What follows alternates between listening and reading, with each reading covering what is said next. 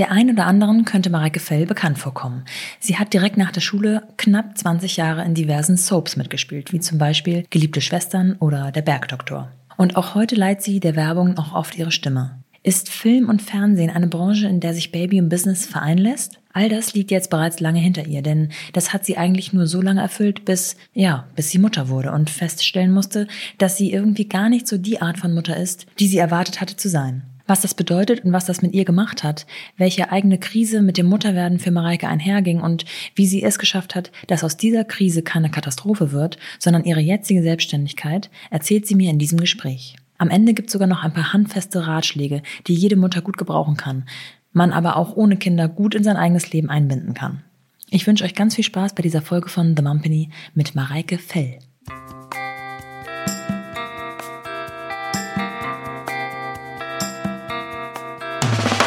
Willkommen zu The Mumpany. Die Balance zwischen Baby und Business. Ähm, ja, Mareike, erstmal vielen Dank, dass du dir die Zeit genommen hast. Ähm, ja, ich vielen hab, Dank für die Einladung. sehr, sehr gerne. Ich habe lange überlegt, ähm, mit welchem beruflichen Meilenstein ich bei dir beginne. Und ich beginne nicht im Hier und Jetzt, sondern ich beginne Mitte der 90er Jahre, denn da bist du mir das erste Mal naja, über den Weg gelaufen ist vielleicht, vielleicht, falsch ausgedrückt, aber da habe ich dich zum ersten Mal gesehen und zwar im Fernsehen. Aha. Du bist nämlich, ja, geliebte Schwester natürlich. Ah, okay. und oh, ich fand euch so cool. Ähm, hat zwar ja. nicht dazu geführt, dass ich auch eine Schwester werden wollte, aber ähm, immerhin äh, fand ich dich super.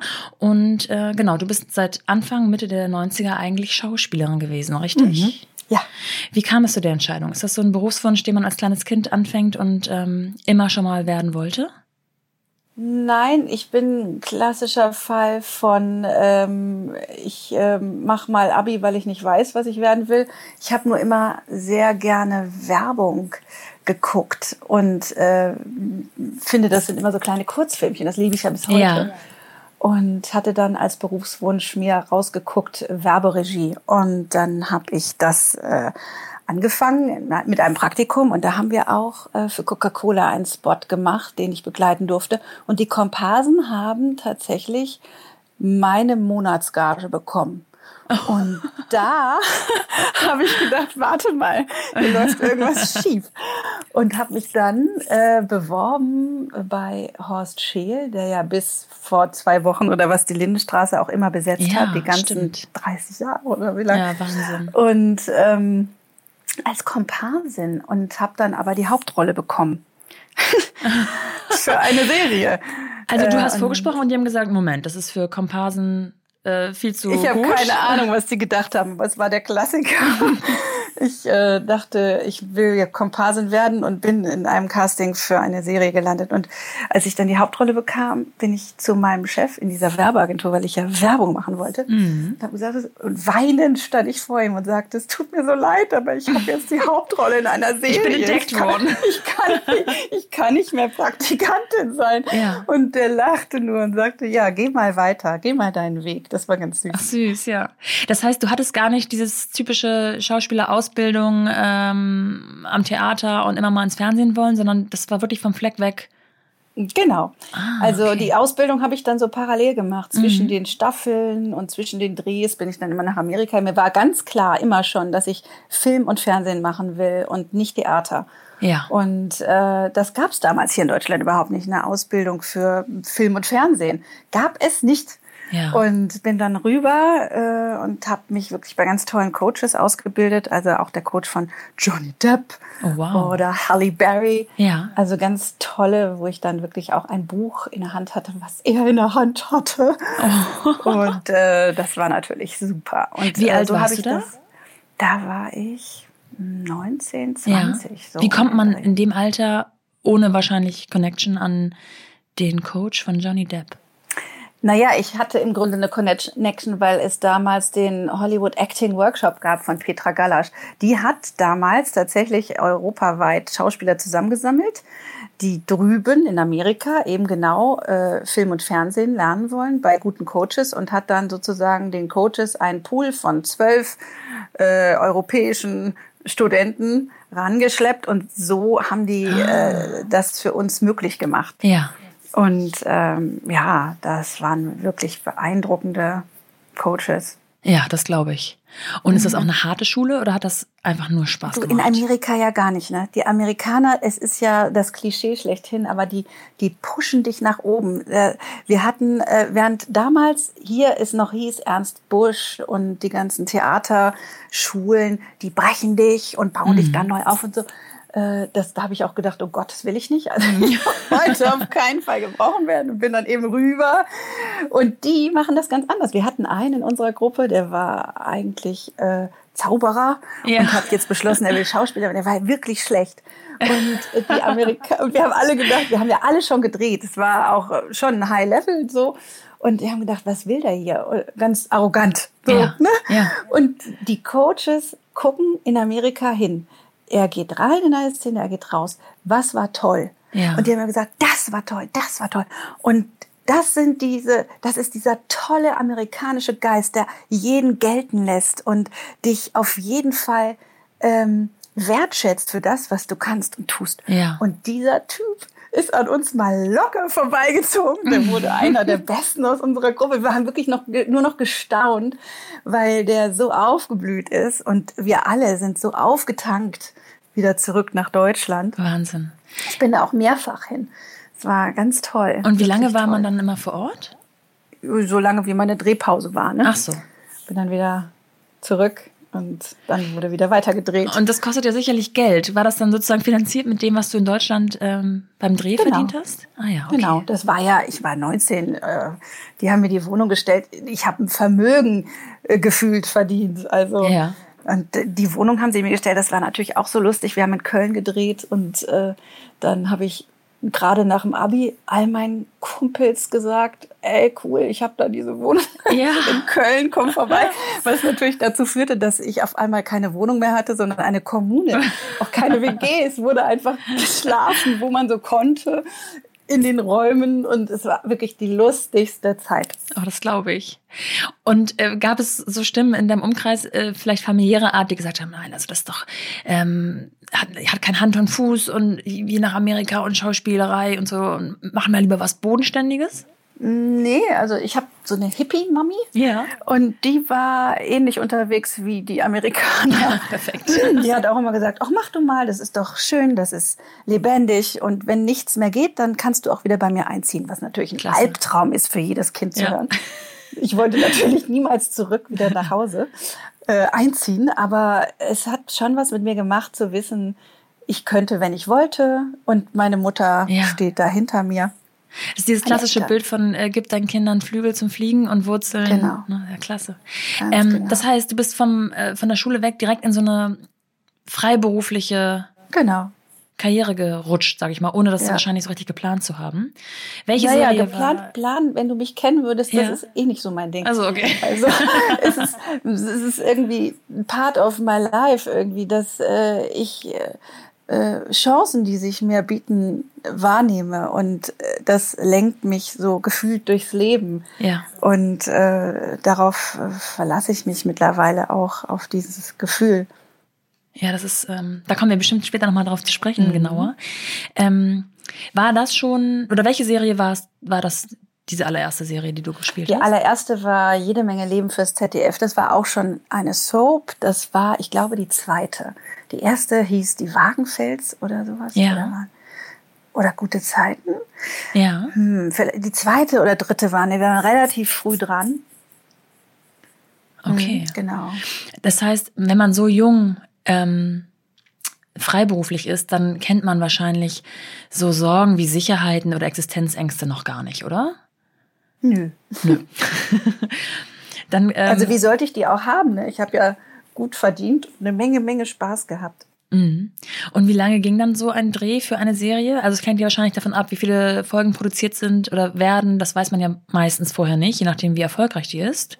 Genau. Also ähm, das sind ja immer über so ein paar Monate dreht man eine Staffel, dann ist Staffelpause. In der Zeit äh, wird ja schon parallel gesendet. In der Pause entscheidet dann die Redaktion der Sender, ähm, sind die Quoten gut genug, dass wir weitermachen. Mhm. Und wir waren, ähm, zwei Staffeln haben wir gemacht, dann wurde ZDF, äh, jede Menge Leben, die wurde eingestellt. Ja. Und parallel hat aber die Produktion für geliebte Schwestern begonnen. Und ah, okay. ähm, die war ja, da kam die Columbia TriStar, hat festgestellt, ach, in Deutschland entsteht so ein Soap-Markt und wollten hier in Deutschland auch eine Soap machen.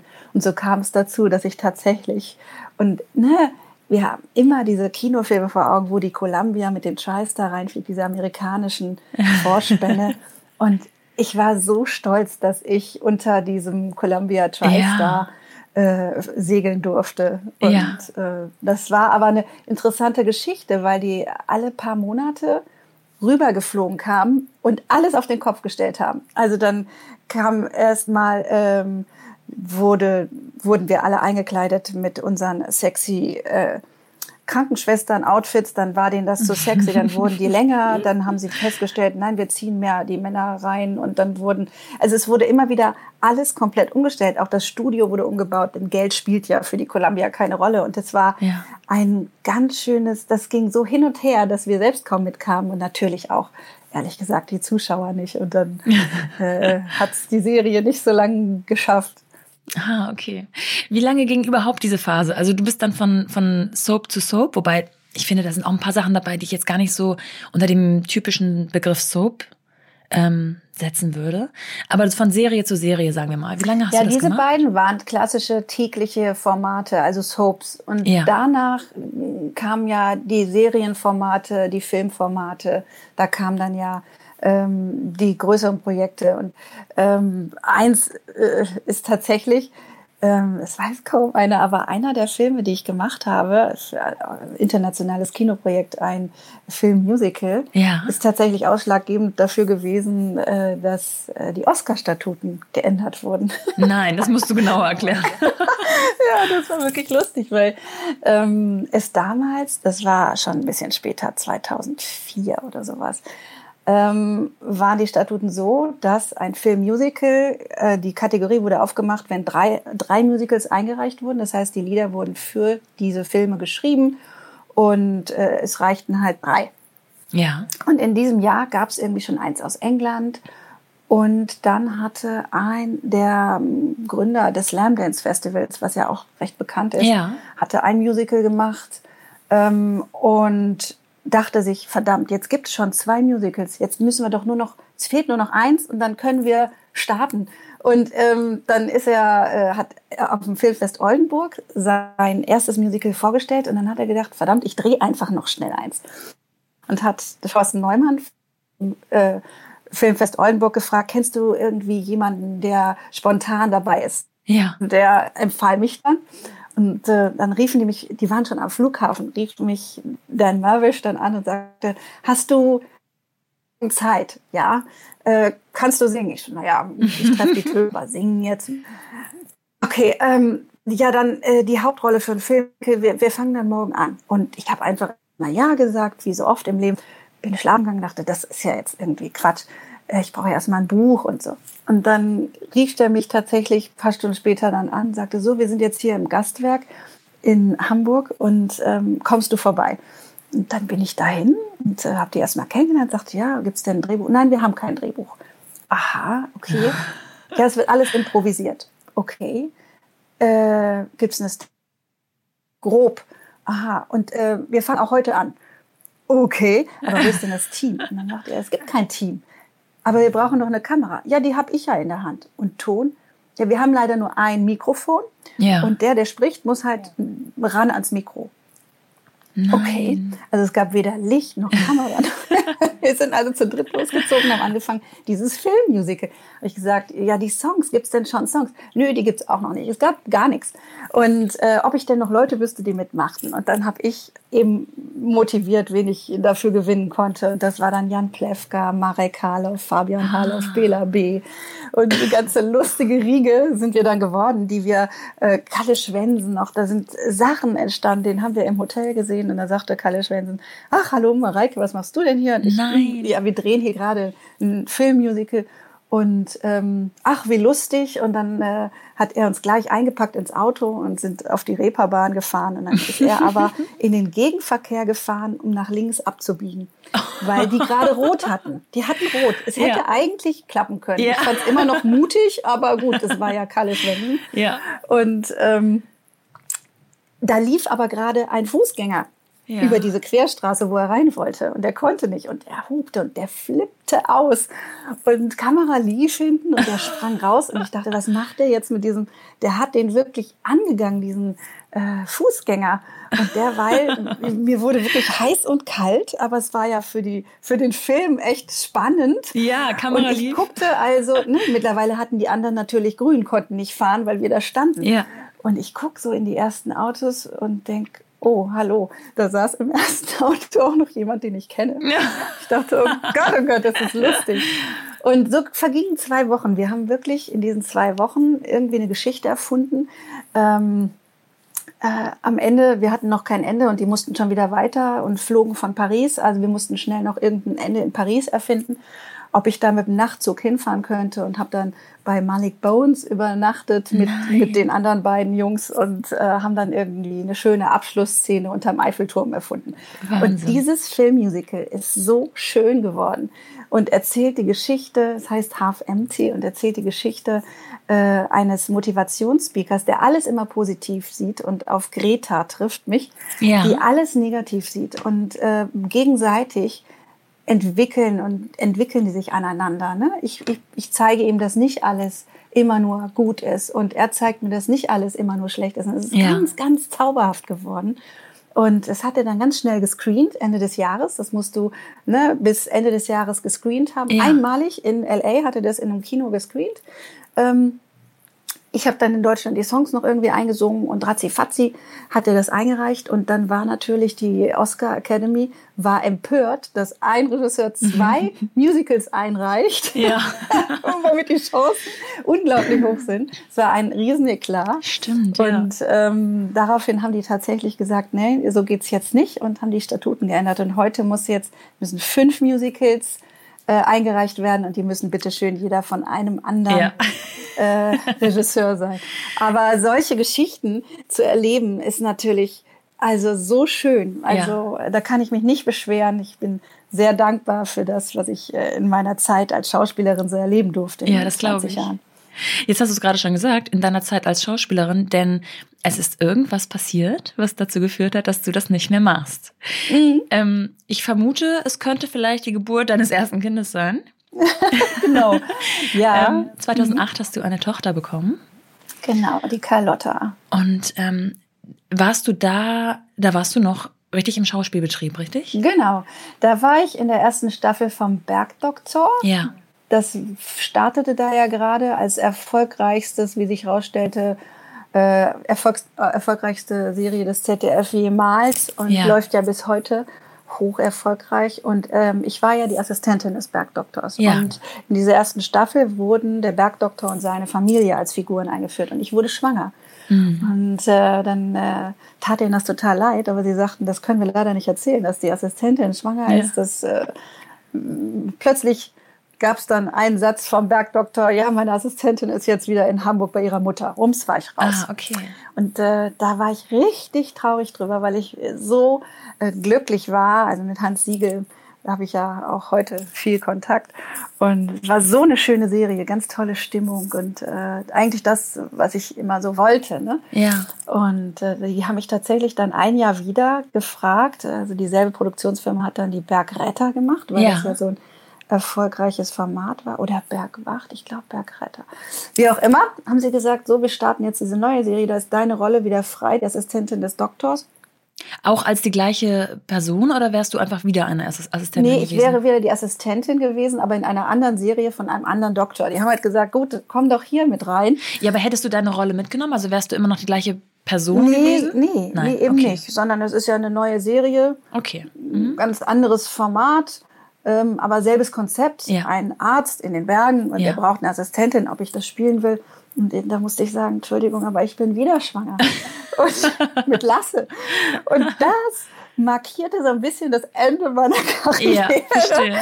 Und ähm, überraschenderweise dachte ich auch eigentlich, dass ich Karrieristin bin. Und äh, ich habe immer gedacht, komisch, alle die Kinder kriegen von den Hören, sehe ich nichts mehr. Ich werde das anders machen. Ja. Ich werde ja. weiter ausgehen. Bei mir laufen die Kinder nebenbei. Ja. Ich mache das natürlich mit links. Meine Mutter hat das total geglaubt, dass ich das so mache, hat. Frührente eingereicht und gesagt, gut, kein Problem, ich mache das dann und ähm, unterstütze dich.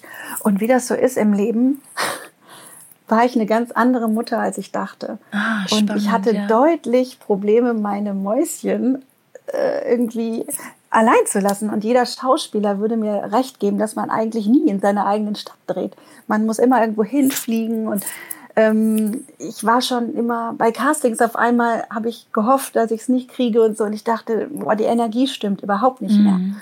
Und ähm, dann, wie das auch wieder so ist im Leben, hat das Leben dann einmal mir gezeigt, so was denn jetzt eigentlich, Fräuleinchen.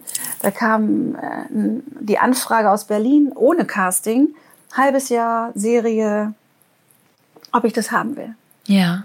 Und da musste ich mir dann eingestehen, okay, ich bin, ich bin raus. Ich, mein Herz ist woanders. Ja. Und ähm, parallel äh, entwickelte sich das sowieso zu einer großen Krise für mich, weil ich derweil ungefähr zerbrochen bin an meinem Ideal als Mutter. Das kannte ich überhaupt nicht. Also ich hatte solch eine verquere Vorstellung, wie alles sein soll, wie, wie perfekt für die Kinder und ich und der Mann und das Haus und der Haushalt. Und ähm, da konnte ich nur untergehen und äh, bin da kläglich an meinem eigenen Ideal gescheitert und bin da wirklich in die Überforderung gerauscht. Mhm.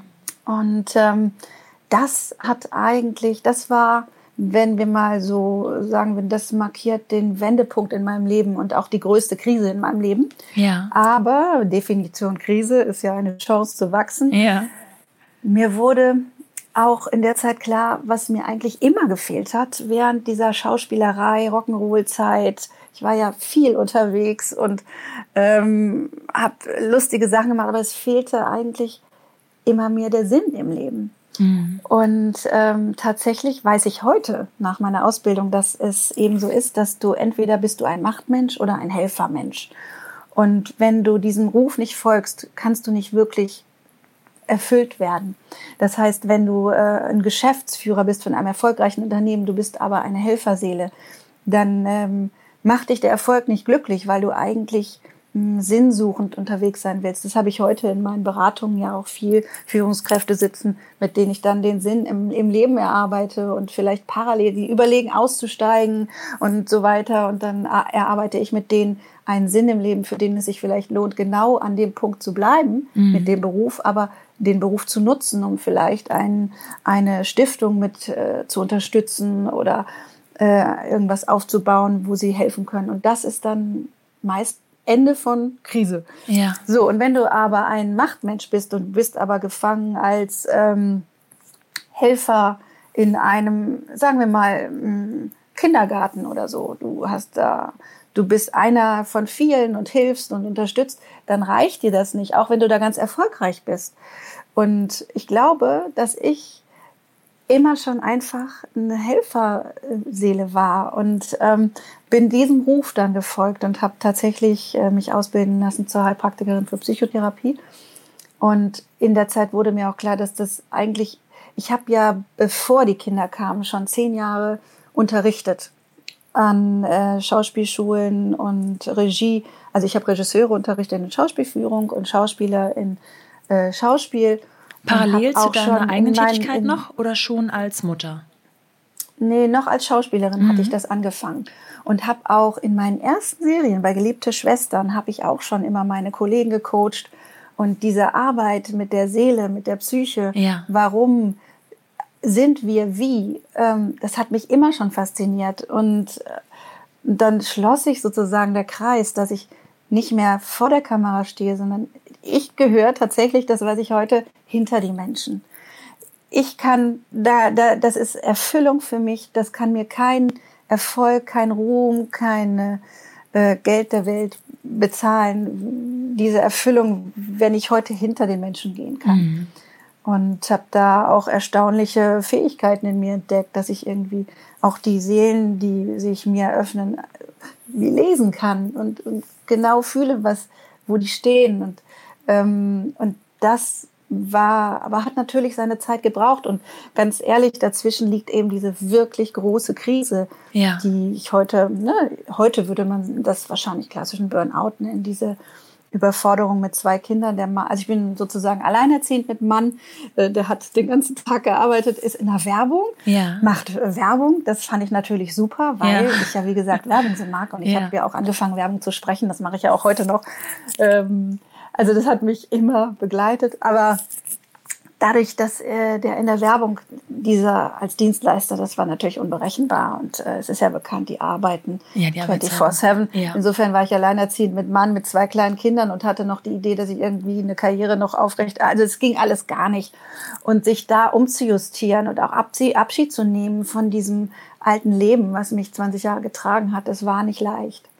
Das heißt, würdest du sagen, dass deine Kinder diese diesen neuen also das war ja schon in dir, wie du gerade sagtest, aber das so ein bisschen mhm. hervorgehoben haben, dir klar gemacht haben, dass du eigentlich viel mehr Helfer bist, als du vielleicht dachtest vorher?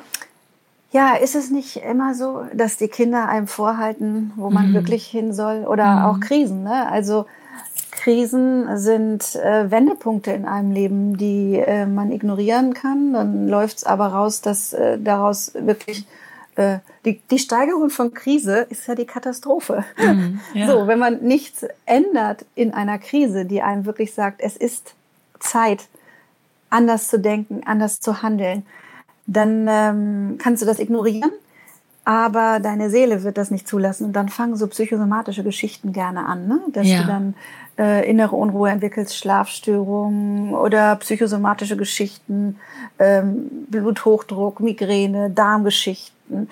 Also die Seele redet über den Körper und ähm, du musst diesem Ruf folgen, sonst äh, endet das böse. Ja. Und das habe ich damals gemacht. Ich Wie lange hat das gedauert, dieser Prozess, sich das einzugestehen, zu erarbeiten, wahrscheinlich auch, was überhaupt gerade los ist in einem? Und wie hast du, hast du Hilfe in Anspruch genommen? Mm, die Hilfe war im Grunde meine Ausbildung, weil äh, ich dann parallel zum HP Psych äh, eine Ausbildung zur äh, systemischen Einzelpaar- und Familienberaterin gemacht habe mit Fokus auf Kinder und Jugendliche. Ja. Und in dieser Ausbildung, die dauerte insgesamt drei Jahre, hast du hm, viele Tools, die du lernst und die musst du ja, musst ja irgendein Thema, um das zu lernen. Und da habe ich alle meine Themen bearbeitet. Das war ganz schön. Also äh, meine Therapie war meine Ausbildung sozusagen ja. und hat mich wahnsinnig, also äh, glücklich gemacht. Mhm. Mhm. Aber Kinder so sind immer ein Motivator für sowas. Die spiegeln dir einfach deine dunkelsten Seiten und deine Lernfelder. Und ohne Kinder ist es relativ leicht, äh, diesen Lernfeldern aus dem Weg zu gehen. Ja. Du, wenn du mit einem zusammen bist, der dir vielleicht dein Lernfeld spiegelt, dann kannst du dich trennen. Du kannst äh, drumrum arbeiten und äh, dich ne, ablenken. Ähm, es muss nicht sein, aber wenn Kinder in dein Leben treten, die zeigen dir in der Regel genau deine Lernfelder. Mhm. Die beiden sind ja auch sehr nah beieinander alterstechnisch. Ähm, wie viele Monate liegen zwischen denen? 15 Monate. 15 Monate. Mhm. mhm. Und wie alt waren die beiden, als du ähm, mit, der, mit der Ausbildung oder Weiterbildung, Ausbildung ähm, begonnen hast? Mhm zwei und drei oder drei und vier, ich weiß es gar okay, nicht. Okay, also auch noch klein. Und da hast du dann vier, wahrscheinlich deine Mutter in Anspruch genommen, die, die ja sozusagen parat Ja, die waren ja dann schon im Kindergarten. Und Kindergarten. Und die ne? Ausbildung lief dann vormittags und ähm, wo auch immer wir gegangen und gestanden. Also meine Kinder kennen mich schon arbeitend. Ich bin schon äh, eine Mutter, die sich neben den Kindern auch äh, da selbst erfüllt hat, würde, ja. würde man bestimmt so nennen. Also ich hatte immer meine Karten, meine Bücher in der Hand und ähm, auf dem Spielplatz oder so und habe da reingeguckt. Und ähm, das brauchte ich schon auch. Also ich bin, das sind ja auch so Erkenntnisse, ne? dass man dann feststellt, ich bin nicht die Mutter, die ich dachte. Ja. Ich bin aber auch nicht diese andere Art Mutter, die ich dachte. Also ja. nur Mutter wäre überhaupt nicht meins gewesen. Ja. Und ähm, das finde ich total spannend, weil du ja gemerkt hast, ähm, ähm, da, da, das Schauspiel lässt sich nicht mehr vereinen für mich mit beiden Kindern, aber dieses neue Thema, dieses neue Terrain sozusagen, was dir selber gut tut und was dich so wahnsinnig interessiert. Und ich will nicht sagen, das Schauspiel hat dich ja auch wahnsinnig interessiert, aber das ließ sich ja dann vereinen. Das ist ja sicherlich auch, also die Ausbildung zum Heilpraktiker ist ja auch nicht ohne. Das ist ja auch eine, ne, die Prüfung hat. Ja, aber das liegt ja alles in meinem Timing. Und ähm, ich habe äh, auch festgestellt, dass mir dieser Fokus vor der Kamera stehen nicht gut hat. Mhm. Und ähm, das war interessanterweise immer so, dass ich äh, mit äh, Versagensängsten zu kämpfen hatte als Schauspielerin. Das mag jetzt vielleicht keiner glauben, aber ich habe mich ja. immer gewundert, wenn ich dann wieder eine Hauptrolle bekam. Weil ich dachte, kriegt das denn keiner mit? Ja. Ähm, ich kann das doch gar nicht. Und äh, hatte dann die nächste Hauptrolle an der Hand, dachte, oh Gott, oh Gott, oh Gott. Und dann wieder Presse machen. Und ähm, dieser Fokus äh, hat mir ich hatte da echt mit, äh, ne, interessanterweise, mit Schlafstörungen dann davor zu kämpfen, konnte ja. nicht schlafen. Und, ähm, als ich anfing, in, dieses, in diesen therapeutischen Bereich, den Berater-Coaching-Bereich zu gehen, da hatte ich, ich hatte noch nie auch nur die Hauch eine, eines Zweifels daran, dass das gut werden würde. Also ähm, in der Nacht, bevor ich diese Ausbildung zum HP Psych anfing, das ist wirklich lustig. Das kann man eigentlich gar nicht erzählen. Aber ich hatte, wie gesagt, Zeit meiner Schauspielerei vor Drehs gerne mh, hm, diese Albträume aller, oh Gott, ich schaffe mein Abitur nicht. Ja. Ähm, und in der Nacht, bevor diese Ausbildung anfing, habe ich geträumt, ähm, dass ich in einer Ausbildungsgruppe für, für äh, die Therapie sitze und der Therapeuten-Ausbilder sagte, so, ich habe hier Bilder für euch, ihr schaut mal drauf, das sind verschiedene Ausdrücke und erzählt mir doch mal, wie ihr mit dieser Person umgehen würdet. Und dann kam er zu mir und sagte, dir kann ich den hier hinlegen. Und ich guckte drauf und es war Jesus am Kreuz. Und mhm. ich dachte in meinem Traum, ah ja, ja, der traut mir viel zu. Und dann sagte er auch, ja, jetzt erzähl doch mal, Mareike, und wie würdest du da rangehen? Und dann habe ich im Traum gesagt, na ja, ich würde ihn jetzt fragen, wo will er denn hin? Dachte aber dann im Traum, verdammt, der ist ja am Kreuz, der kann ja nirgendwo hin. Und das war dann der Moment, wo ich lachend aufgewacht bin und dachte, was ist das denn für ein cooler ja. Traum? Aber dieses Selbstbewusstsein in diesem Traum, das hat, hat mich so, da habe ich gedacht, okay, offensichtlich gehe ich hier gerade durch die richtige Tür im Leben. Ja. Und immer, wenn du, wenn du durch die richtige Tür im Leben gehst, wird es leicht. Ja, das stimmt. Da hast du Schöner keine Satz, Zweifel ja. mehr. Da hast du keine Unruhe in dir. Wenn du die richtige Tür erwischt, wird's leicht. Und das hat sich ab dem Moment durchgezogen. Es wurde ganz leicht. Wahnsinn. Ich finde es äh, sehr interessant, dass es gar nicht darum geht, ähm, dass du nicht etwas zu machen, also arbeiten vereinen konntest, sondern dass es total darum ging, ähm, dass das, was bisher in deinem Leben präsent war und was bisher auch gut war, sich einfach wandeln musste zu etwas anderem. Das finde ich äh, ganz ähm, bemerkenswerte, ja, bemerkenswerter Sinneswandel tatsächlich irgendwie auch, ja. Entwicklung. Und äh, das ging ja dann auch weiter, dass ich dachte, also diese Mutter bin ich ja dann doch, dass ich dachte, ich will ja, genau. meine Kinder begleiten und ich möchte gerne eine Praxis haben in der Nähe von meinem Zuhause. Und wenn die Kinder soweit sind, kann ich mal kurz rüber in die Praxis und dann ähm, kann ich das so legen, wie ich es brauche, um da sein zu können für die Kinder. Und genauso habe ich das dann gemacht. Ich habe 2015 meine Praxis, ähm, nee, 16 habe ich meine Praxis eröffnet ja. und äh, hier in äh, Blankenese und habe das genau so machen können. Es war wirklich ein Traum und ähm, so kann man sich das dann hinbauen. Es wird, es, es blieb leicht. Ne? Es ging dann von da tatsächlich auch ganz schnell ans Institut, ans Fürstenberg-Institut, wo ich tatsächlich jetzt erstmalig in meinem Leben mit über 40 festangestellt bin, halbtags, ja. also 20 Stunden die Woche ähm, berate Parallel ich an zu deiner Praxis, ne? Institut. Und aber seit, seit Januar 18. Ja. Und äh, die andere Zeit mh, hm, plane ich mit meiner Praxis so, wie ich das kann. Ja. Ähm, erzähl noch mal mehr davon, wie das ist, eine Praxis zu eröffnen. Also Selbstständigkeit stand für dich ähm, war ohne Zweifel.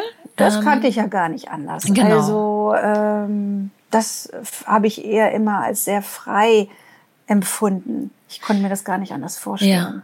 Nun hast du natürlich bisher die Erfahrung gemacht, du gehst zu einem Casting und ähm, es schien ja so, als ob es allermeistens ähm, gut für dich ausging und du erfolgreich genommen wurdest für dann die jeweilige Rolle. Wie ist das mit einer Praxis? Man muss ja dann erstmal sozusagen rausgehen mit der Information, ich mache jetzt das und das. Man braucht einen Patientenstamm oder Klientenstamm, je nachdem, wie du sie nennst. Ähm, Nein, ich habe ja keine Patienten. Ne? Patienten, das hieße, dass ich Kranke heile. Ja. Klienten hast du, wenn du ähm, gesunde Menschen äh, in ihre Ziele führst okay. oder äh, ihre, ne, ihr Mindset ein bisschen anders justierst, dass sie leichter durchs Leben kommen oder so. Das ist ja eine ganz wichtige Unterscheidung, ja. äh, was eben mich unterscheidet von Ärzten, sage ich mal. Genau. Und wie bist du das angegangen? Hast du ähm, ähm, ja, das war gar nicht so einfach, weil ich ja normal bekannt war als Schauspielerin. Mhm. Hatte ich so den Konflikt, mh, hm, werde ich jetzt, wie werde ich jetzt wahrgenommen? Ja. Und äh, wie gehen Menschen damit um, zu mir jetzt kommen zu können? Und ähm, wusste dann gar nicht. Deswegen habe ich tatsächlich, also die Sinnstiftung heißt die Sinnstiftung einmal, weil es für mich absolut, wie wir ja äh, schon hatten, sinnstiftend war, diesen Weg einzuschlagen. Es gibt mir einen Grund, warum ich auf der Welt bin tatsächlich, dieses ja. hinter den Menschen gehen, offensichtlich. Und gleichzeitig hat, wollte ich auch äh, vermeiden, meinen Namen zu nehmen, weil ich dachte, oh Gott, das äh, ist vielleicht nicht gesund. Und das ist auch ganz spannend gewesen, dieser Prozess, weil natürlich die Sinnstiftung, da steht ja irgendwo dann auch normal, spätestens im Impressum Mareike Fell. Ja. Und auch vorne stand, ich bin Mareike Fell und so. Und äh, so hat das also ja überhaupt nicht geklappt, dass das irgendwie getrennt werden könnte. Ja. Und die Menschen kamen aber trotzdem. Und jeder, der kam, war ganz beseelt und hat, kam wieder oder hat andere geschickt. Und ähm, ich habe am Anfang noch Werbung gemacht mit Flyern hier in Blankenese. Das habe ich ganz schnell aufgehört, weil ich gemerkt habe, das ist gar nicht. Ich ähm, habe mittlerweile auch viele Coaches als Klienten. Und ah. denen sage ich auch immer, wir brauchen jeden. Mhm. Die Welt ist einfach so schnell geworden. Wir brauchen jeden Coach, ne, auch dich so. Und ja. äh, jeder wird die finden, die zu ihm passen und gehören.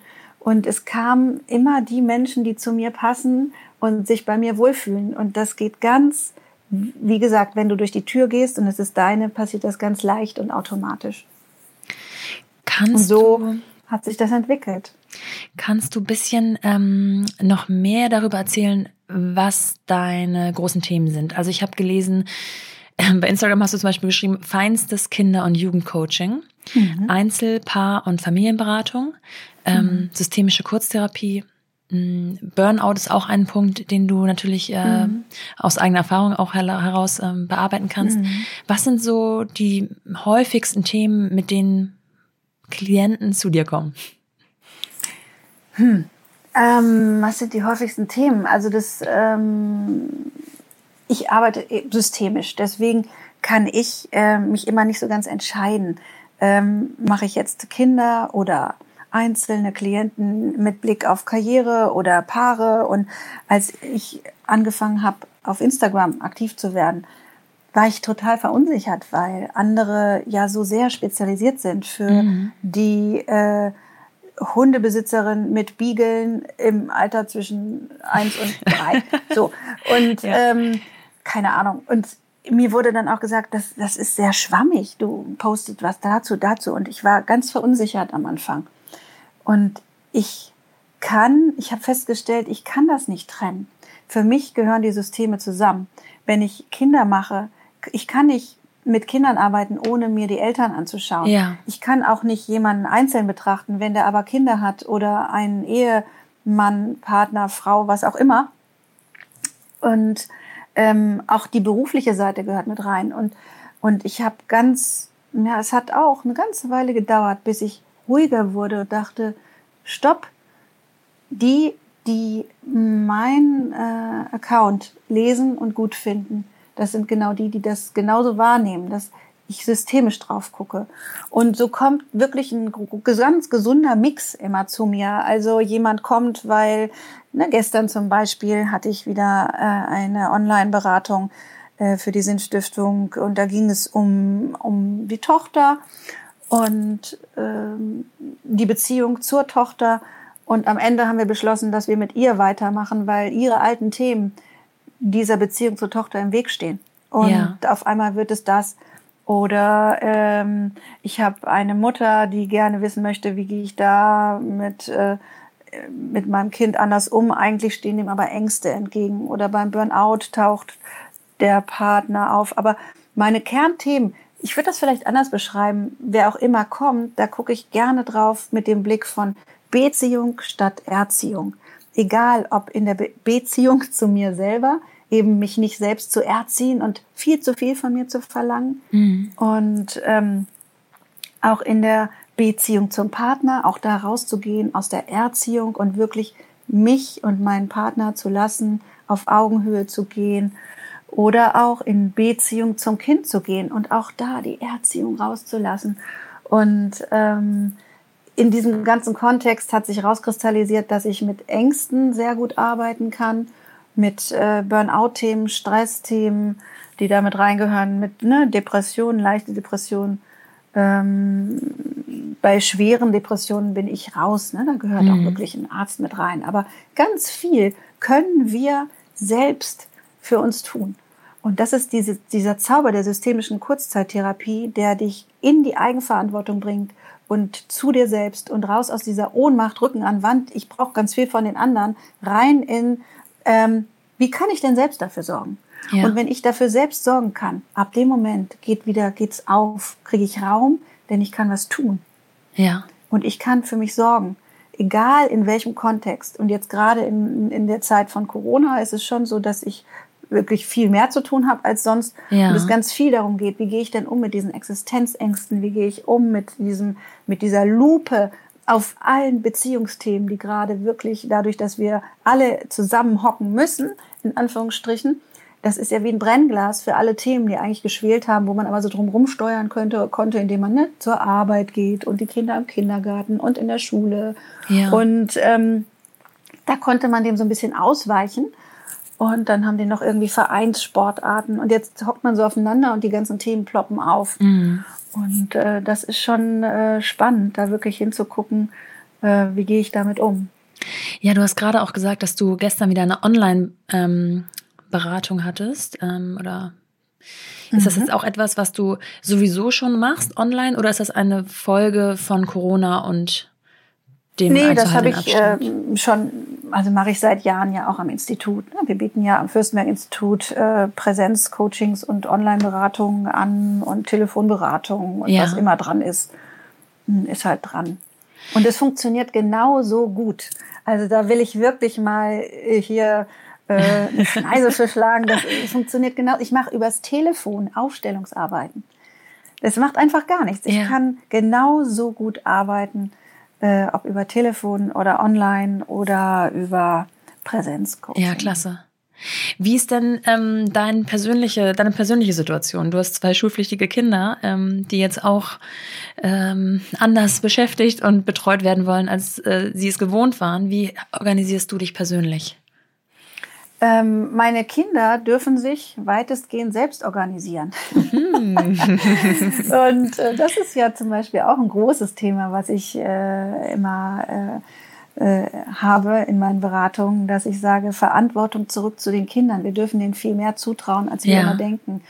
Und da, in dem Rahmen, dürfen sie sich dann aber auch entfalten. Und ich bin da und unterstütze sie, wo sie Hilfe brauchen. Und die haben jetzt ja auch ein Alter, ganz ehrlich, wo äh, man mit denen reden kann und mhm. wo die auch schon, die kochen sich hier mittags selber ein Essen und die haben ihre Freunde und verabreden sich selber. Also ich bin in der glücklichen Lage, dass die mit zehn ist man einfach durchs Gröbste durch. Ja. Wenn das kleinste Kind zehn ist, dann ist eigentlich das Gröbste geschafft, sei denn man steht sich selbst noch im Weg und meint, man muss die unglaublich versorgen und betüddeln und äh, bevormunden. Und das tut überhaupt nicht gut. Aber manchmal ist das so die Idee von, so ist ein, so sind wir gute Eltern, mhm. indem wir den Weg für die Kinder freischaufeln oder indem wir sie verwöhnen und ähm, zu zu einer freien Entfaltung gehört aber auch, dass ich ähm, mich, dass ich meine eigenen Fehler machen kann, meine eigenen Wege finden kann und dann sind aber auch die Erfolge mein eigen. Ja. Also ich habe oft ähm, Eltern, die mir ihre Kinder schicken möchten, weil die Schulprobleme haben. Ja. Und ich stelle aber fest, dass die Eltern immer mit dran sind und ziehen. Und da sage ich gerne, ich bin jetzt mal kurz das Kind, ja? Ja. Warum soll ich mich denn jetzt engagieren? Meine Mutter, mein Vater machen das doch für mich. Die schleifen mich doch hier durch, das ja. mag ich doch.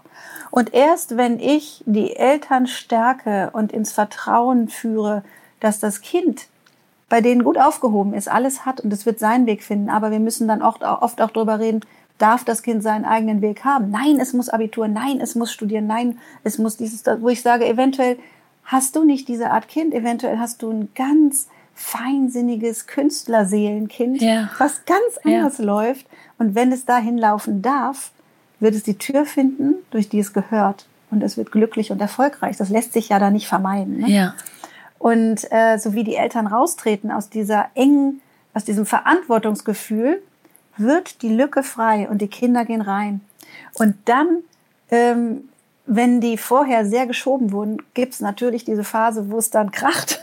Ja. Aber da äh, gehe ich dann auch wirklich manchmal mit, in, mit den Lehrern ins Gespräch und den Eltern, dass wir einmal besprechen, okay, wir lassen jetzt gemeinsam dem Kind mal den Raum, sich zu finden, in seine Verantwortung dazu entwickeln. Das heißt, die Lehrer wissen Bescheid, die Kinder nicht äh, dass äh, es ein bisschen knallt, die vielleicht zu spät kommen, die Hausaufgaben nicht gemacht sind und die Lehrerin darf das auch deutlich machen und hm, hat ja. aber in enger Zusammenarbeit mit den Eltern dann die Chance, ähm, ne, die, die, die Lehrerin soll schon sagen, wenn es Richtung Versetzungsgefährdung geht, klar. Ja, ja. Aber davor darf das Kind, ich höre so oft, ja, mein Kind darf doch alles. Und dann sage ich, ja, darf es denn auch versagen? Kinder dürfen oft nicht versagen, weil das den Eltern so viel Angst macht. Und das mhm. ist so schade. Denn äh, wenn mir die Eltern immer helfen, Erfolg zu haben, dann ist das nicht mein Erfolg.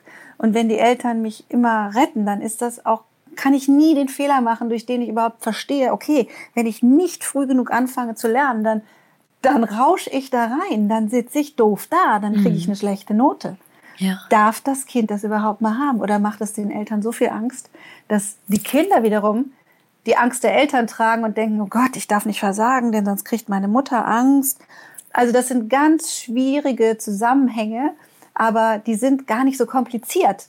Und wenn ich die einmal so aufhalte und die sich da reintrauen, die Eltern, dann passieren Wunder. Also immer wieder. Es ist so zauberhaft zu sehen, wie, wie sich das dann entfaltet. Woran merkt man denn, dass man einen Coach gebrauchen kann? Also oft denkt man ja, es ist alles okay mit mir. Naja, es ist ja vor allem auch andersrum, dass wir manchmal denken, boah, derjenige braucht doch mal einen Coach, der ja, kommt doch nicht ja. klar. Und das Spannende ist, ich brauche so lange keinen Coach, wie ich kein Problem habe.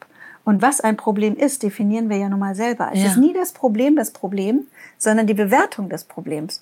Und ähm, ein Coach ist dann sinnvoll, wenn meine Lebensqualität beeinträchtigt ist und ich komme da alleine irgendwie nicht raus. Mhm. Ähm, aber wenn ich in meinem Problem sitze und ich habe mich da eingerichtet und alle sagen mir, Mensch, du musst dich doch da mal trennen und du musst den Beruf wechseln oder was auch immer. Und ich denke mir, nö, das ist doch alles, ich fühle mich hier aber gerade wohl in dieser Komfortzone, dann äh, wird mich kein Coach der Welt davon abbringen. Wenn ich zu einem Coach gehe, brauche ich diesen dringenden Veränderungswunsch. Sonst bewege ich mich ja auch mhm. nicht. Ne? Ja. Also das Maß ist immer, hm, kann ich mein Problem, was ich gerade habe, selber lösen? Will ich es überhaupt lösen? Und wenn ich es lösen will, kriege ich es alleine hin. Und wenn nicht, dann hole ich mir Hilfe. Und hast du noch Probleme oder Stresssituationen, die dich ähm, herausfordern? Oder? Na klar. und äh, vor allem weiß ich auch, meine Kinder kommen jetzt so langsam in die Pubertät, äh, wo ich dann denke, immer wenn ich äh, Eltern mit Pubertierenden äh, gecoacht, beraten habe, da habe ich mir gedacht, Mensch, das muss ich mir aufschreiben. Ich brauche das, das muss mir irgendjemand sagen, wenn meine Kinder in der Pubertät sind. Denn natürlich bin ich als äh, Berater und Coach äh, von Problemen überhaupt nicht gefeit. Ich habe vielleicht in vielen Momenten die Möglichkeit, auf eine Metaperspektive zu kommen, von oben auf mich zu schauen und genau diese Strukturen besser erkennen zu können. Ja. Das schon. Ja. Und ich habe natürlich viele Kollegen an der Hand, mit denen ich dann, wenn ich immer noch nicht weiterkomme, ne, arbeiten kann, die mich hinführen. Also ja, ich ähm, denke, das hat mir schon sehr, sehr viel geholfen, auch auf Beziehungsebene. Aber auf anderer Seite ist mein Mann natürlich auch schnell genervt und er sagt, jetzt hör auf, mich zu analysieren. und äh, die Kinder auch schon ja. reden wie, äh, ne? Ich habe meinen Sohn mal zum Golfclub gefahren. Es war schon so dunkel und ich habe gesagt, Mensch, ich habe Angst, ne? Die Ängste treiben mich ja auch. Ja. Äh, es ist schon so dunkel, das muss doch jetzt nicht sein. Und er, doch, ist doch irgendwie egal, das ist doch Flutlicht da und so. Und ich habe gesagt, das finde ich nicht gut. Es könnte doch was passiert. Ja, was soll denn passieren? Ich wollte es ja nicht sagen, ja, aber ja. na ja, es könnten ja, du könntest geklaut werden. Ja. Und dann sagte mein Sohn mit seinen zehn oder neun war der noch, sagte der so von hinten, Mama, du musst mal ein bisschen mehr ins Vertrauen gehen, ne? den hat er schon mal gehört, den Satz. genau. Und ich musste so lachen und dachte, du hast recht. Ja. ja. Wo sollte unsere Angst aufhören. Die Angst ist ja erstmal gut und wertvoll und sichert uns ab. Und äh, checkt ab, das ist, Angst ist ja Kopf, checkt ab, ist hier irgendwas zu übersehen, ist irgendwo eine Gefahr. Mhm. Aber wir haben ja immer noch unseren Bauch, unsere Instinkte und unsere Gefühle. Und die dürfen wir mal an, ein, anschmeißen und uns überlegen, ist hier wirklich Gefahr?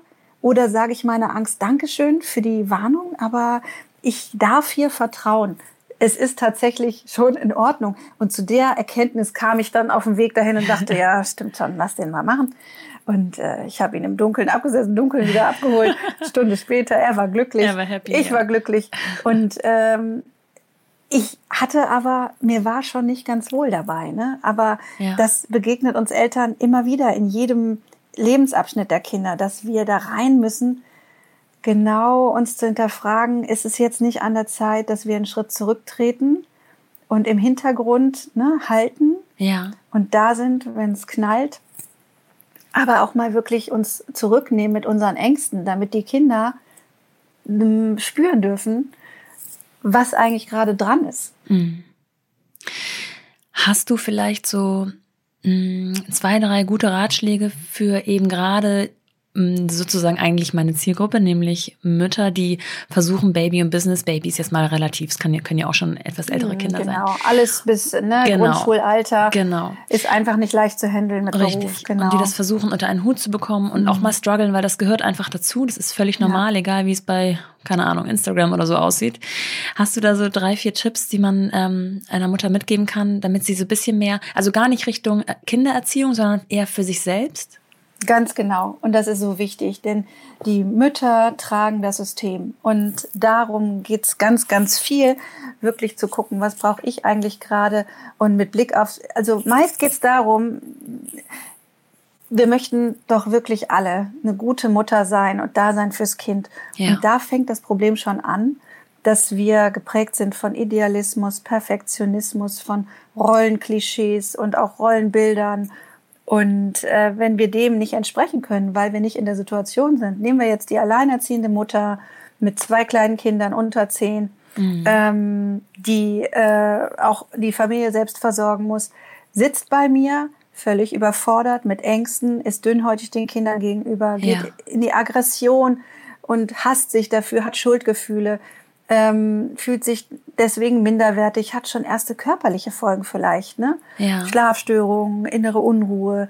Das ist äh, ganz gefährlich. Und da wirklich anzusetzen und zu sagen, mein erster großer Tipp ist, wer bin ich, zu was bin ich eigentlich fähig? Und diese Alleinerziehende, da klopfe ich doch mal das Äußere ab, diesen ganzen Idealismus, Perfektionismus. Was bleibt übrig? Was schaffst du wirklich? Bevor du untergehst. Und dann kann das vielleicht heißen, warum denn eigentlich nicht? Mal vom Fernseher gemeinsam Pizza essen. Dreimal ja. die Woche. Ja. An den längsten Arbeitstagen genauso. Äh, und die Kinder können einfach auch mal später ins Bett gehen. Die können auch mal, mal nicht die Zähne putzen. Die können auch mal mit vorm Fernseher sitzen. Ähm, wir können auch mal sagen, also, ne, wirklich abzuklopfen, was schaffe ich? Und ja. was wir nicht schaffen, das ist völlig in Ordnung. Und wenn das heißt, dass wir auch mal nicht schaffen, die Kinder zu erziehen, ich habe äh, gerne gebe ich den Ratschlag auch mal zu sagen, Mäuschen, ich habe nicht die Kraft, dich zu erziehen. Kannst du heute Abend selbst ins Bett gehen? Ja. Die machen das sogar. Die finden es so lustig. Die gehen dann selbst ins Bett. Oder könnt ihr bitte, ich schaffe nicht mehr, ich kann nicht mehr, ich muss hier auf die Couch, könntet ihr mal den Abendbrottisch machen. Ja, der sieht dann vielleicht anders aus mit äh, Sektgläser mit Milch drin und tiefen Tellern und wie auch immer. Aber wie schön ist das? Es Ja. ist, ne, wir müssen ihnen dann schon den Raum lassen, den, das so zu machen, wie sie wollen. Aber einfach auch mal was abzugeben. Das ist der zweite große Ratschlag. Ne? Also der erste war Idealismus, Perfektionismus über Bord. Ja. Was schaffe ich eigentlich? Und der zweite ist wirklich Verantwortung päckchenweise auch wirklich abzugeben an die Kinder. Und der dritte ist immer wieder ähm, Beziehung statt Erziehung. Raus aus dieser Idee, dass wir die Kinder erziehen könnten, müssten. Müssen wir nicht. Wir sorgen bestenfalls für uns und le leben den Kindern damit vor, dass sie für sich selbst verantwortlich sind, dass sie für sich selber sorgen können. Und ähm, bestenfalls straucheln wir auf dem Weg vor den Kindern, wir schreien, wir sind dünnhäutig, wir halten es aber transparent und sagen, oh Gott, ich war gerade so hilflos, es tut mir so leid, dass ich dich angeschrien habe. Damit entschuldigen wir die Kinder, nehmen die Verantwortung auf uns und dürfen Mensch sein. Wir müssen nicht diese absurd unrealistischen, immer gütigen äh, Mütter sein, malend und zeichnend. Aber eigentlich sollen wir auch übrigens gleichzeitig Frau sein, sexy oder äh, Ja. mh, überhaupt Frau für uns sein und äh, beruflich erfolgreich. Also es ist einfach zu viel. Also der dritte Tipp ist dann wirklich wegstreichen, wegstreichen, wegstreichen. Ja. Beziehung statt Erziehung. In Was- jedem Sinne. Was kann man tun, wenn man ähm, entweder als Mann eine, eine, eine dieser Frauen zu Hause hat und merkt, es geht ihr nicht gut, oder als Freundin eine, eine beste Freundin hat, wo man merkt, es geht ihr nicht gut, kann man da Hilfestellung geben, einfach da sein, zuhören? Ja, das hatten wir vorhin schon kurz. Äh, wann brauche ich einen Coach? Ja. Ähm, wir finden vielleicht, dass die Frau, der Mann, die Freundin Hilfe braucht. Wenn die noch nicht da ist, wird die niemals in die Hilfe gehen. Ja.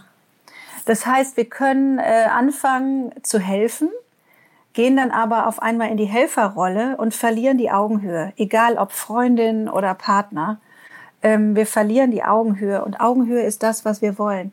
Wenn wir aus der Augenhöhe gehen und wir erhöhen uns sozusagen, gehen in Ja. die Helferrolle oder in die Besserwisserrolle, du brauchst doch und du musst doch, dann äh, ist das, wenn es um den Partner geht, nicht mehr sexy.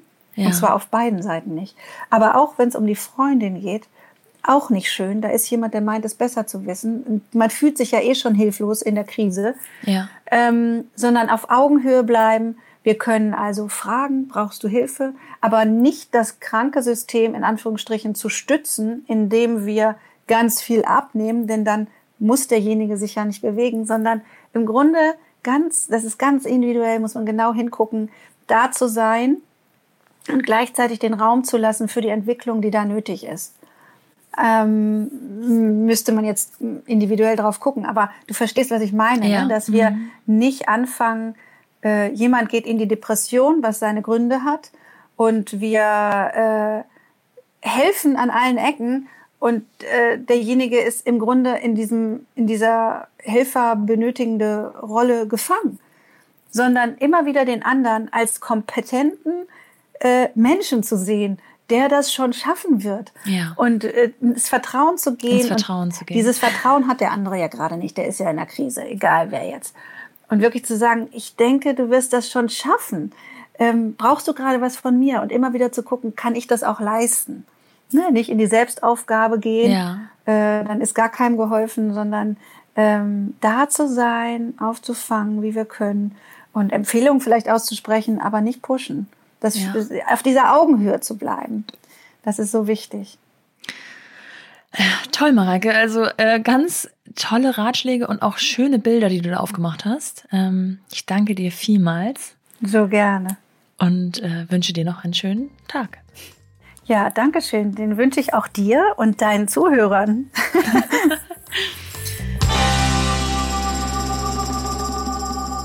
Ich glaube, hier konnte wirklich jeder etwas für sich rausziehen.